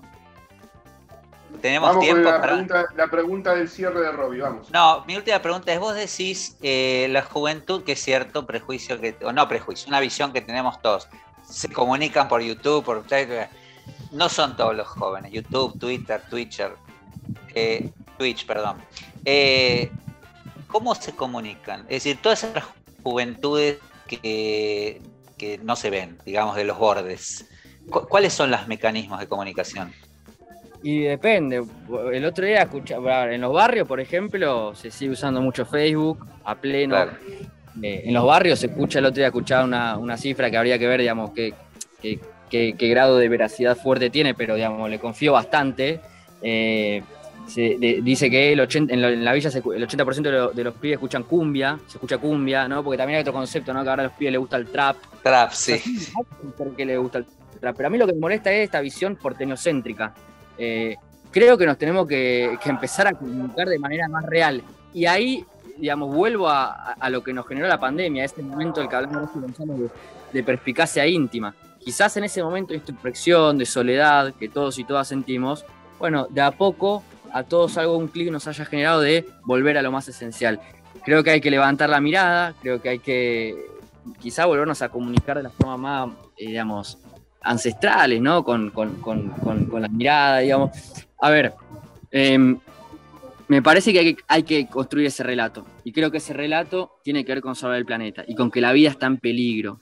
Eh, porque si no entendemos eso, me parece que, me parece que no le vamos a estar, no vamos digamos, los, no le vamos a estar hablando a los jóvenes. Y yo, y yo me siento parte de eso. Digo, porque, porque me parece que, digamos, que hay, un mundo que, que se quiere está reconfigurando, digamos, a ver, el capitalismo se está planteando, porque hablábamos de los niveles de desigualdad, el capitalismo está intentando esa interpretación hacer su cuarta revolución industrial mediante la inteligencia artificial. Cada vez que el capitalismo usa una revolución industrial, necesitó un nivel de desigualdad muy fuerte para justamente que existan promotores que inviertan esa revolución. bueno, eh, la pregunta es para quién, a quién le va a quedar ese mundo que se viene. Y me parece que si no entendimos que los jóvenes lo que sienten es que no hay futuro, que no hay vida en el planeta, eh, y, que aún habiendo vida, hay una, una, vida que no se entiende qué es, porque la vida de la automatización, donde no hay goce, donde no hay placer, no, no se entiende bien qué es, bueno, eh, me parece que ahí el joven decide más refugiarse. Entonces, eh, yo hace poquito lo escuché a Amado Vudú decir algo muy interesante, que, que lo quiero rescatar, porque me parecía interesante. Que le preguntaron, che, Amado, ¿vos crees que, que los jóvenes eh, se está perdiendo el voto joven, qué sé yo? Y Amado dijo algo muy interesante. Yo creo que a los jóvenes para convocarlos hay que convocarlos para cambiar el mundo, ¿no? Y creo que fue un poco lo que hizo Néstor. Y creo que por eso Néstor convocó a los jóvenes, porque, porque les, propuso a los jóvenes y los jóvenes vieron eso en Néstor, que, que con la política se podía transformar y nosotros necesitamos recuperar otra vez eso, pero para eso hay que estar dispuestos a salir a, luchar y a disputar porque, porque no hay forma de construir un mundo menos desigual que el que tenemos si no luchamos. Eh, y me parece que hay que plantear con esas, con esas tintas las discusiones. Diego, muchas gracias eh, por tu tiempo. Obviamente coincidimos, creo que con los compañeros en esto último que dijiste. Y bueno, seguramente la próxima entrevista la haremos en vivo en el Patria, porque dentro de poquito vamos a estar transmitiendo desde allá y volveremos a la presencialidad. A, como decís vos, a la vieja comunicación central, esta de que eh, lo hacemos en vivo y en directo cara a cara. ¿eh? Y vamos a dejar tal vez la tecnología un poquito de lado post pandemia, se puede decir. Así que te agradecemos mucho tu tiempo ahora y convocado para una próxima entrevista en algún momento, te avisaremos. Perdón, qué, lindo lo último. ojalá que la próxima entrevista sea ya con el documental que les contaba estrenado. El documental se llama ¿Qué queremos hacer? ¿Qué queremos hacer? Y que me parece que cuando salga a la luz va a quedar mucho más en claro todas estas cuestiones que, estuve hablando de, de los jóvenes. Y gracias por la entrevista. Será un gran placer presentarlo en la radio del Patria, entonces. Gracias y nos vemos. Gracias, Diego. A ustedes. Hablamos con Diego Belauzarán Colombo, militante, realizador audiovisual y estudiante de sociología. Eh, él integra el espacio Les Jóvenes y participó en la filmación de la película El Camino de Santiago. Vamos a un tema musical con Leo Fernández y volvemos. Vamos a escuchar a los marplatenses de Alto Camet, una banda formada en el 95 con su reciente séptimo disco editado, Surfista Nocturno. De ese disco vamos a escuchar a Alto Camet con su tema Fénix.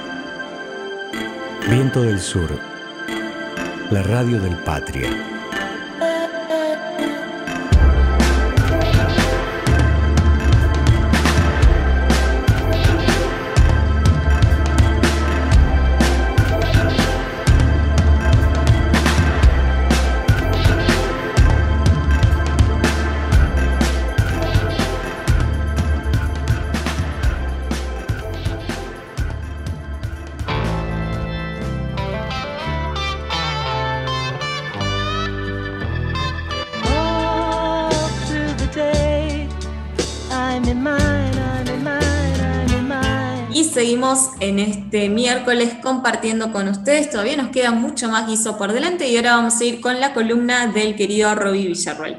Muchas gracias, Flor. Bueno, voy a hacer una, una, continuación, más o menos, como una segunda parte. ¿Se acuerdan que el miércoles pasado, que además participamos todos, ustedes me ayudaron mucho con el tema de esta idea de ortivarse, de convertirse... Cuando eh, las primeras partes son muy buenas, las segundas partes se tienen que No, Vamos a ver, vamos a ver. en realidad lo quiero relacionar, no es que ya me subiste, ya me metiste presión, pero no. La realidad es que, viste esto que hablamos de ponerse en el lado del poderoso, automáticamente. Y yo estuve pensando, eh, algo que, que, estuvo circulando, como vos decís, en esta semana, que siempre tenemos cosas, tantas cosas que suceden en nuestra realidad. Hubo dos hechos eh, que dispararon un poco esta cosa que está instalada y que yo creo que tenemos que luchar fuertemente con ponerte automáticamente en la voz del poderoso, que es uno el tema de la maestra, que nada, la maestra que tuvo un ataque de furia y, en, una clase, en un recorte, bueno, no vamos a hablar ahora de ese episodio. para que se entienda. Sí, una maestra, no es una maestra, es una profesora de historia, es investigadora además de, la UBA, de, tengo la, oportunidad de conocerla bastante bien, que hace muchísimos años que da clases en escuelas públicas y privadas del conurbano, especialmente en La Matanza. Y además en sus clases, que generalmente son muy valoradas por los alumnos, establece debates políticos sobre la realidad, sobre la coyuntura y sobre la historia. E, en este caso, estaba en medio de un debate que se había dado, un alumno cuestiona, aparentemente, pues todo un recorte mínimo mientras la graban, que es otro tema para discutir, un, alumno le contesta y ella tiene un ataque, digamos, que no es lo, más, no sé si es un ataque, le contesta muy vehementemente al alumno, se enoja, que es algo que hay que tratar de no hacer en el debate, bueno, y ahí quedó y a partir de ahí se generó todo un revuelo, que aquí es a donde viene mi columna, que es, eh, se empezó a agitar, sobre todo desde la oposición, eh, el tema del adoctrinamiento en las aulas. Con mis hijos no, no se metan con mis hijos. Y hubo como una cadena en la que todo el mundo se empezó a aprender en esto de que adoctrinan a mis hijos, adoctrinan a mis hijos. Y, a la vez también, eh, yo digo, el adoctrinamiento tiene que ver con... lo del adoctrinamiento es algo que es curioso, digamos que eh, es una discusión muy, muy difícil de dar, porque en realidad eh, adoctrinar es justamente bajar una línea y la educación es, un, el lugar, es el aparato por excelencia, digamos, ideológico del Estado y en general de la sociedad para bajar línea. Entonces digo, yo me puse a pensar cuánto seguimos retrocediendo en la Argentina, cuando lo que se instala, como vos decís, Flor, en lugar de una discusión política, porque al mismo tiempo que sucedía esto, como vos bien dijiste, y acá voy a conectar las dos cosas, le pegaron un balazo a un candidato a diputado el último acto de este tipo que se conoce creo que fue el de Lisandro de la Torre en la democracia argentina, que además fue una película, que es una especie de mojón de la democracia y el liberalismo argentino, la violencia política. Entonces, eh, y nadie lo tomó, como vos decís. nadie, nadie, ningún medio se escandalizó con esto, no fue un tema del debate político. invisibilizar algo es adoctrinar también. Es decir, cuando uno elige la línea de comunicación, siempre estás eligiendo qué es lo que vas a comunicar, qué es lo que vas a enseñar, qué es lo que vas a transmitir. Entonces digo, es curioso que todos los que se estaban eh, escandalizando por el adoctrinamiento, que además es una palabra, a mí me duele mucho que se hayan hecho cargo gente que viene de sectores nacionales y populares, o de sectores populares por lo menos. Cuando nosotros en el 83 se recuperó la democracia, el radicalismo, el alfonsinismo, hizo una profunda reforma de, las currículas docentes y de los contenidos de la, de educación cívica y educación democrática, en donde reinstaló de vuelta la discusión en las aulas. Era un orgullo de los militantes, de los profesores, de los jóvenes que se incorporaban a la docencia, volver a instalar después de la dictadura el debate político en las aulas. Eso fue todo, la de, todo el 80. Fue la discusión en el CBC, fue la discusión en el Congreso Pedagógico Nacional. Entonces, escuchar ahora a algunos radicales decir que están adoctrinando a mis hijos, es un cinismo y de una, de una berretada que da bronca, cuando al mismo tiempo que están indignándose por esto, se está invisibilizando un atentado político de la gravedad que tiene que casi matan a un diputado de un balazo y ahí estamos, ¿no? Entonces, yo digo, este tema en, que todo el mundo se viene ortivando, digo, vamos para atrás, en una sociedad que se jactaba de la política en las aulas, que se jactaba de los centros de estudiantes, que se jactaba de la, del conflicto político como una sociedad viva, nos estamos dejando correr con la idea de que está mal debatir, que está mal bajar línea, que está mal eh, debatir las cosas, todos sabemos además, que el Estado a través de la educación baja línea, ¿no? Sí, perdón. Roby, yo creo que constantemente nosotros, desde lo que leemos en la escuela, lo que nos han desde chico, digo, los libros de historia están pensados y escritos por alguien que tiene una mirada de la historia, porque después hubo todo un proceso de revisión eh, histórica, vos sabrás mejor que yo, pero hemos estudiado la historia macrista nosotros, eh, nuestra, también incluso mi, generación. Digo, eso también es parte de, tener una mirada de la campana. Yo recuerdo en mi, eh, en mi aula debatir, por ejemplo, el tema de la 125. Yo estaba en la escuela y se generaba un debate político que incluso fue el que me llevó a mí incorporarme a la política. Es pensar, tener espacios de debate que en definitiva las aulas si no son las aulas un espacio de debate, ¿qué son las aulas? Exactamente. Es que ahí es el punto, Flor. y con esto te cierro y te dejo tranquilo, Roby. No, no. No, que sigas con tu columna. Eh, yo creo que el problema de la docente fue que eh, no logró eh, ser lo suficientemente no, no supo interpelar al alumno en eh, llevarlo a un nivel de discusión mejor. Quizás le respondió vehementemente y quizás lo podría haber interpelado de otro lado y llevar el debate a un terreno quizás sin elevar el tono y se hace incluso mucho más rico porque cuando uno quiere convencer o interpelar a alguien, hay estrategias para eso. Yo creo que quizás lo que chocó de la docente es que, bueno, se dejó llevar y se, eh, bueno, tomó un tono que quizás no era el correcto, más allá de que coincido con vos, de que no se escracha a que un grupo de alumnos están violentando también la privacidad de una docente que la están filmando y la están exponiendo, probablemente también le hicieron pisar el palito porque si la estaban filmando es porque la estaban provocando también. Seguramente, seguro, además ya te digo, yo encima particularmente no vamos a entregar, la conozco perfectamente, sé lo que son sus clases, pero lo que, es más, es una investigadora que trabaja sobre la currícula docente, bueno, lo que te quiero decir es que eh, a lo que yo iba, Flor, es, tal cual vos lo decís. Yo sigo asombrado, digamos, tratando de parar lo que veo que es un retroceso en la discusión política en la discusión ideológica en la discusión cultural de la Argentina. Este es un país donde eh, nadie discutía que en las aulas como en las aulas como vos lo viviste es el lugar pero no para bajar, o sea, vos podés decir que la discusión, si vos crees que la política es mala, siempre cualquier discusión política te va a parecer eh, bajar línea, pero en realidad eh, es la construcción de la ciudadanía, es la construcción de una sociedad donde vos podés incorporar temas, debatirlas, trabajarlas. Entonces digo, subirse al carro del adoctrinamiento y de lapidar a una profesora, ya sabemos cuál es la maniobra política. Lo perverso es que se prenda gran parte de la sociedad una sociedad que por ahí, como vos decís, al mismo tiempo eh, eh, va, manda a sus hijos a un colegio donde le dicen que la tierra, que no sé, que la tierra la creó Dios, que está muy bien, es una elección, yo no discuto eso, pero digo, esta idea de qué hacen con nuestros hijos, de que no que nada con nuestros hijos, es también uno de los discursos de la agenda de la derecha, que lo que hace es achicar la posibilidad de construir ciudadanía. Hoy lo estaba diciendo en nuestro entrevistado, ¿no? Es decir, el tema de cómo necesitamos relatos, eh, consensos en donde los jóvenes puedan estar justamente eh, construyéndose como ciudadanos y no fragmentados y excluidos. Y la educación y la discusión política es uno, sin duda.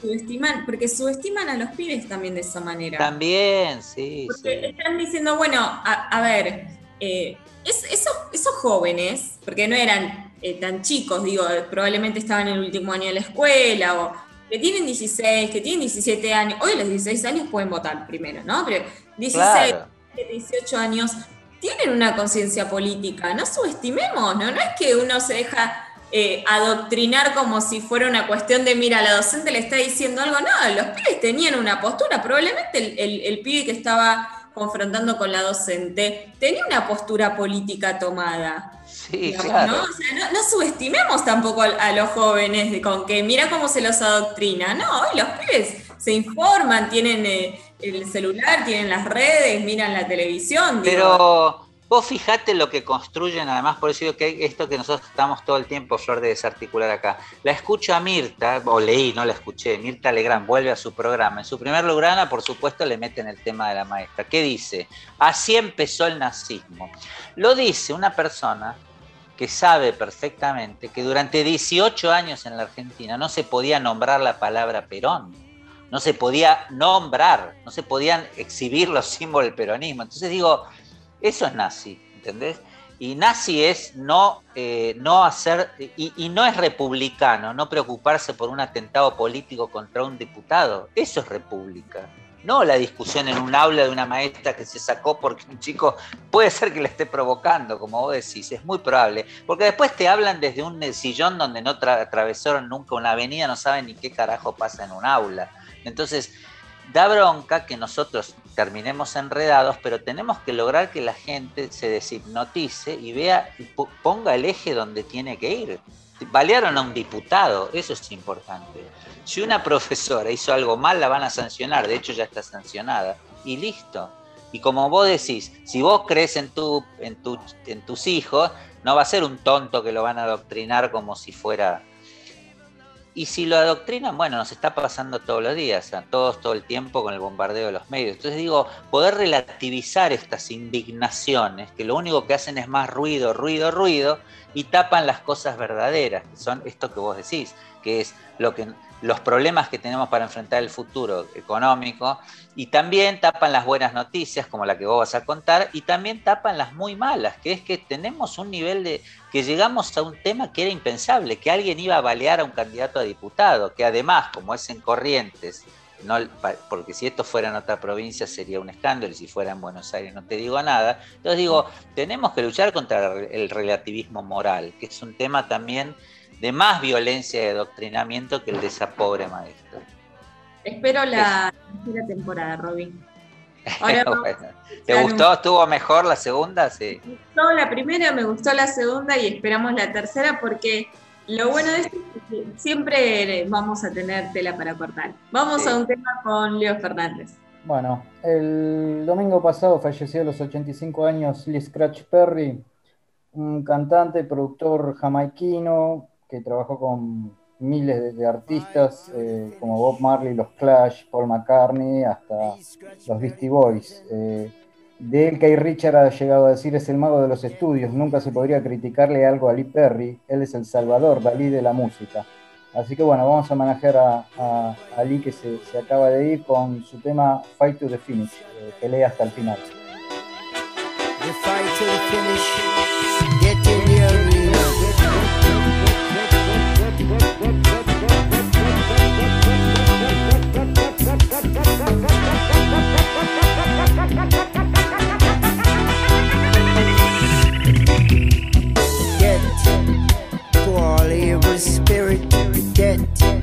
to unrighteous spirit, yet to ungodly spirit in the arena, yet to all unholy spirit, yet to all.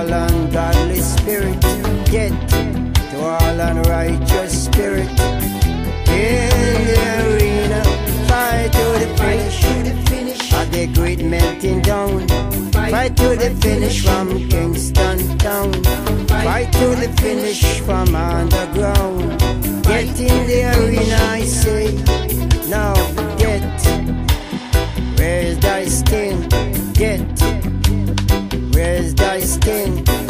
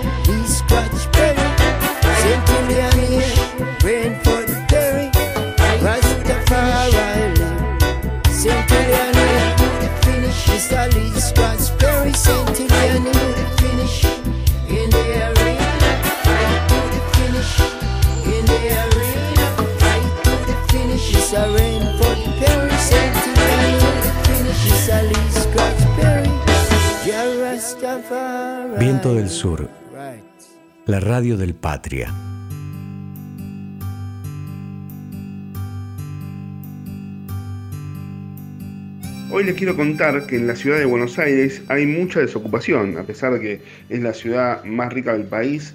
Hay muchos eh, artesanos, monotributistas de distintos rubros que eh, están en problemas, la están pasando mal.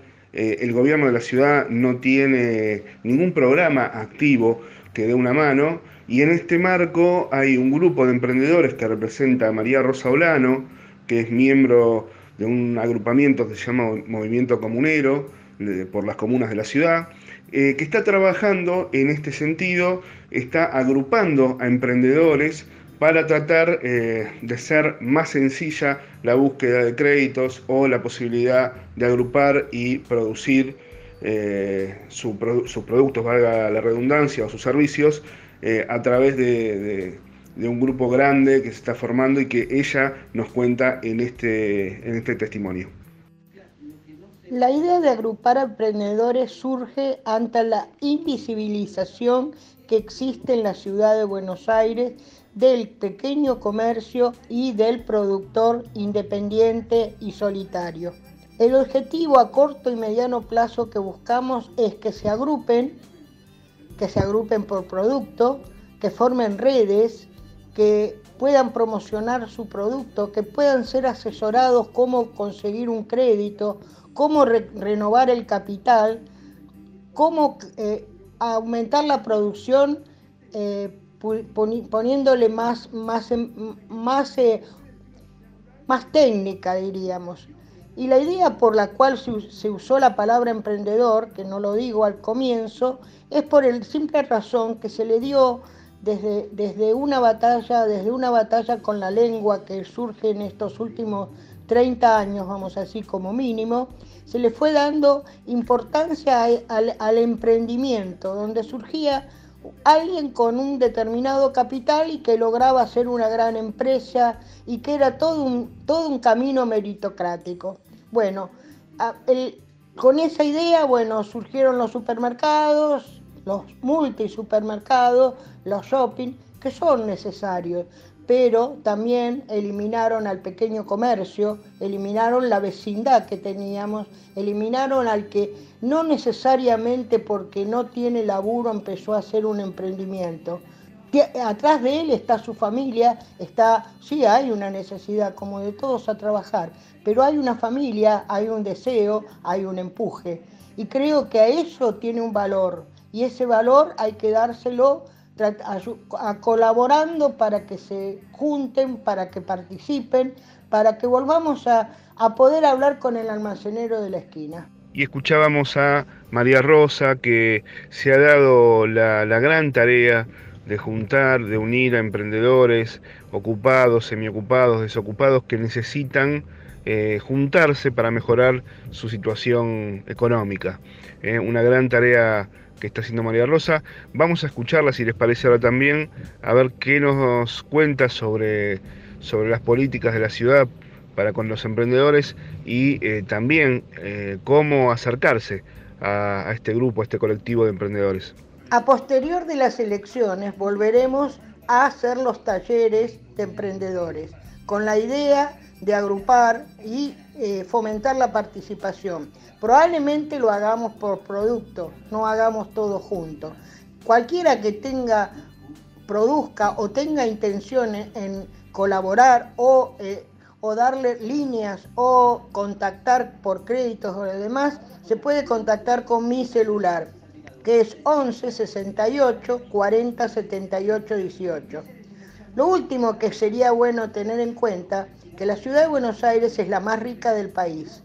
No se ha movido un peso para fomentar nada que tenga que ver con la producción, que tenga que ver con la capacitación para la producción, que sea alentar a las pymes. Es más, han, cerrado pymes durante todo el gobierno de, de Macri y, siguen, y han seguido cerrando a posterior a falta de no tener un apoyo. Afortunadamente el gobierno nacional y popular que gobierna en este momento, nacional, nos está dando créditos, está dando diversos tipos de financiamiento y además está dando cursos, capacitaciones de todo tipo. Así que es el momento para que podamos agruparnos, que podamos capacitarnos y podamos hacer visible que en Buenos Aires se trabaja. Muchas gracias María Rosa, ya tienen la información, los que quieran contactarse o crean que hay alguien que, que podría cuadrar en este emprendimiento grupal, colectivo, eh, bueno, ya le pueden pasar el contacto o quien se quieran acercar, María Rosa ya mencionó cómo hacerlo. Esto ha sido la columna, como gusta decir a Robbie de por abajo, la columna de la participación y los movimientos sociales. Vamos ahora a escuchar un tema musical con Leo Fernández. Vamos ahora a escuchar a Mercedes Sosa con un tema de Cherry García de su época de Sui Generis. Este tema está grabado en vivo en el Teatro Ópera en 1982 y es cuando yo me empiece a quedar solo.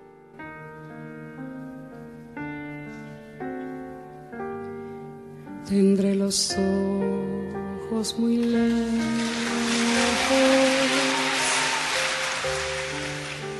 y un cigarrillo en la boca. Pecho dentro de un hueco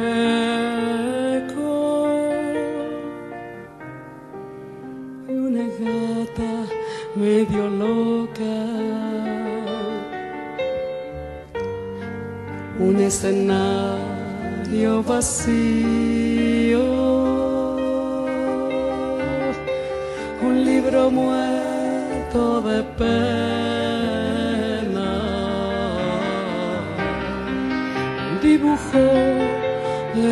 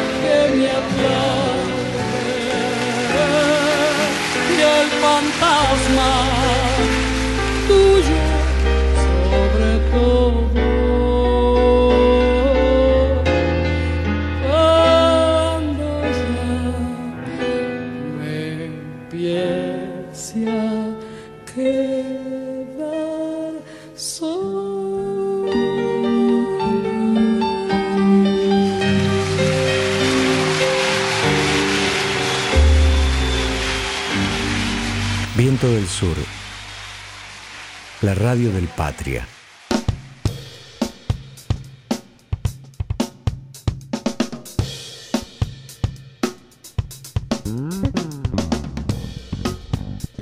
Y llegó el momento del cierre, el momento final del guiso. eh, nos tenemos que ir. Eh, compañeros, les dejo la palabra final. Bueno, no sé ustedes, me parece que estuvimos nuevamente, ya, ya, ya es aburrido decirlo, que cada guiso siempre trae alguna sorpresa, pero fue muy interesante la charla, por lo menos para mí, para, para mi decrepitud, este, la charla con, con, con Diego y toda la idea de los jóvenes. eh, a, mí por lo menos me, dejó con, muchas ideas y, creo que también el aporte de María del Carmen Alarcón, bueno, la noticia sobre China que tuvimos fue, fue muy linda, así que un gran guiso, ¿no, Flor? Así es, gran programa, compañeras, compañeros. Los invitamos a que nos escriban en las redes sociales del guiso, seguramente a partir de la semana próxima con esta eh, nueva, nuevo avance de todo el esquema de vacunación, podamos estar presencialmente en la red del Instituto Patria y vamos a, a leer si nos llegan, si nos envían sus mensajes. Así que sería bueno que se puedan contactar en las redes, Viento del Sur, la red del Instituto Patria, en Instagram, en Facebook, en Twitter. Eh, Facebook no, ¿no? Instagram y Twitter, nada más.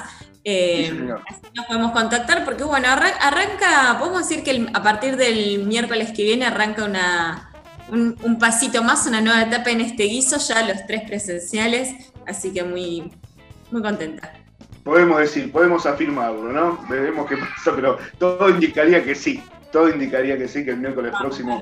Que avanzamos. Eh, estaremos, sí, en, vivo. Eh, bueno, como siempre, muchísimas gracias a nuestras productoras, Mariana Ponce de León y Caro Casagni, a Diego Cisternas, que hace posible que todo salga tan prolijo al aire, y como siempre, con Leo Fernández este, musicalizando el programa, que lo hace de manera espectacular. Eh, Leo, te dejamos un abrazo, estás por ahí. Bueno, para todos los que fueron, acá estoy, sí, sí, Leo, acá estoy. Este, nos vamos yendo con Led Zeppelin. Les comento por qué. Eh, nos vamos a ir con Good Times, Bad Times. Para todos aquellos que fueron a fines de los 70, principios de los 80, a esas trasnoches de los cines de la Valle o al cine Lara de la Avenida de Mayo, a ver, la canción es la misma. Eh, les comento que se está estrenando en estos días un documental sobre los inicios de Led Zeppelin, antes del meteórico ascenso a la fama que es una recuperación de imágenes y entrevistas de época inéditas. El documental se llama Becoming Led Zeppelin.